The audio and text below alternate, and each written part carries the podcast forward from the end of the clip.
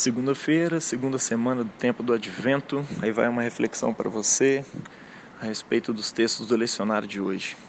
Hoje vimos coisas extraordinárias. Essas foram as palavras da multidão que assistia Jesus curando um homem paralítico que descia pendurado por entre os telhados da casa do próprio Mestre, onde recebia pessoas e ensinava sobre o reino de Deus. Tais coisas extraordinárias fazia crescer a esperança do povo, não porque havia um milagreiro na cidade, mas por causa da espera milenar por um personagem específico que apareceria em cena em uma das temporadas da longa série da história judaica, por que não dizer humana ele era prometido a cada episódio, mas nunca havia chegado. Cada novo personagem que entrava em cena era cotado. observavam suas ações, suas palavras e, por fim, percebiam que ainda não era ele. Alguns pareciam mesmo ser o tal personagem, como aconteceu com João, o batizador, João Batista. Mas ele mesmo fez questão de dizer: Não, não sou eu ainda. Mas olha só, ele está bem perto, está mais perto do que nunca. Aquele que havia de aparecer traria consigo a vontade de Deus, o reino da vontade de Deus, assim na terra como no céu. Ele instauraria um novo tempo em que os cegos veriam, os surdos ouviriam, os aleijados pulariam e dançariam. Quando Jesus apareceu, Assim como diversos outros supostos messias naquele tempo, ensinando sobre o reino de Deus, talvez os espectadores já estivessem cansados de tanta expectativa frustrada ao longo da história. Mas de repente começaram a ver algumas coisas estranhas acontecendo. Ouvia-se notícias sobre cegos recobrando visão, mudos que voltavam a falar, paralíticos que voltavam a andar. Não havia outra explicação senão o fato de que o reino prometido estava finalmente chegando.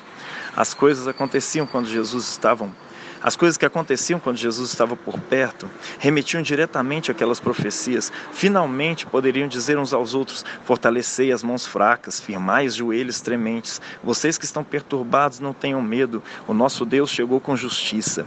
Ele vingará os nossos inimigos e nos salvará. Isaías 35. Certamente que a salvação está perto daqueles que o temem. Agora a nossa terra se encherá da glória de Yahvé. A misericórdia e a verdade se encontraram, a justiça e a paz se beijaram finalmente. A verdade brotará da terra e a justiça olhará desde os céus. A justiça irá diante dele e ele nos fará andar no caminho aberto pelos seus passos. Salmos 85, 9 a 11, versículo 13. A boa notícia sobre o Evangelho, a boa notícia do Evangelho, é muito mais do que dizer que Jesus é poderoso para curar as pessoas. Trata-se de algo muito maior do que isso. Trata-se do fato de que o reino de Deus, o reino de paz, de cura, de justiça, de equidade, de perdão, de alegria já chegou. O rei à frente desse reino nasceu em Belém da Judéia. Os fatos sobre a sua vida provam que ele é o próprio Deus encarnado. Para alguns, o advento desse reino significa condenação. Para outros, é sinônimo de salvação. Para os fariseus, que tinham sua própria agenda de instalação do reino de Deus, o advento de Jesus era uma ameaça para os oprimidos pelo seu sistema religioso, moralista, nacionalista, era sinônimo da misericórdia de Deus. O fato é que o reino de Deus chegou independentemente de nossa má ou boa recepção.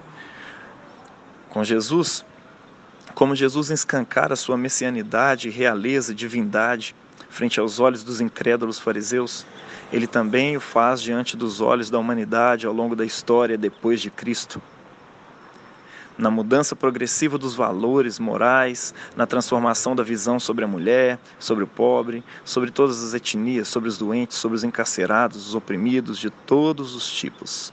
Nietzsche esperneou em algum ponto da história, criticando e avaliando negativamente essa mudança de valores em favor do oprimido, do fraco, do perdedor, das ovelhinhas.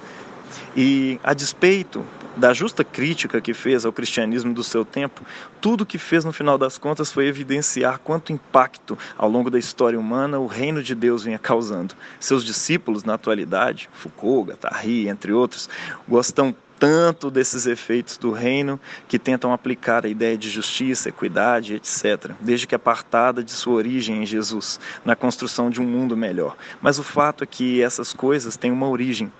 Elas só funcionam porque vieram do céu e encarnaram em Jesus de Nazaré, o Messias.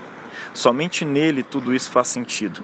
Nietzsche apostava que quando o mundo descobrisse que Deus não existia, passaria a viver a partir de seus instintos mais primitivos, abandonando toda a moralidade, fazendo tudo que tivesse vontade. Mas a verdade é que isso não aconteceu. Deus morreu para o mundo contemporâneo, para o mundo moderno, mas o mundo continua sedento pelo reino de Deus. Por mais ridícula que seja a ideia moral de justiça, de equidade, etc., o mundo continua perseguindo depois da morte de Deus, esses valores.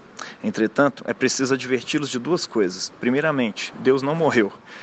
Olhe entre os pobres, entre as diversas culturas, entre a academia, nas universidades, as igrejas. Olhe para os intelectuais. Olhe bem para o Brasil, para a África, para o Ocidente, para o Oriente. Não. Se tem alguma coisa que não morreu definitivamente foi esse tal de Deus e seu Filho Jesus. Exceto pelo fato de que Jesus morreu uma vez, mas depois ressuscitou.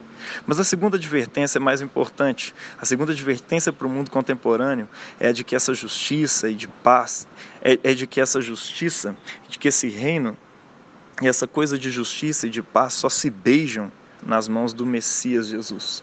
Fora isso, só se encontram estados de paz, mas sem justiça, aquela paz de uns comprada com a, com a injustiça de outros, ou a, ou a justiça sem paz. A busca violenta pela justiça que transforma, que transtorna o estado de paz o reino de Deus, justiça, paz e alegria, né, conforme está escrito lá em Romanos, só se concretiza nas mãos do rei que vem em nome de Yahvé, em nome do Senhor. Na verdade, nunca encontraremos os efeitos desse reino enquanto não reconhecermos como bendito aquele que vem em nome do Senhor, o Criador dos céus e da terra. Eles, esses efeitos do reino começaram em Jesus e somente se concretizarão no mundo por meio dele. Por fim, ele virá novamente para concluir aquilo que começou. E se continuou e, e, que continuou por meio da igreja, se estendeu ali por, ao longo dos séculos. A atual temporada está quase chegando ao fim e uma nova e última começará. Rasgue suas agendas pessoais de busca de um reino de paz e de justiça e se dobre diante do verdadeiro Rei da paz e da justiça. Que Deus abençoe sua vida.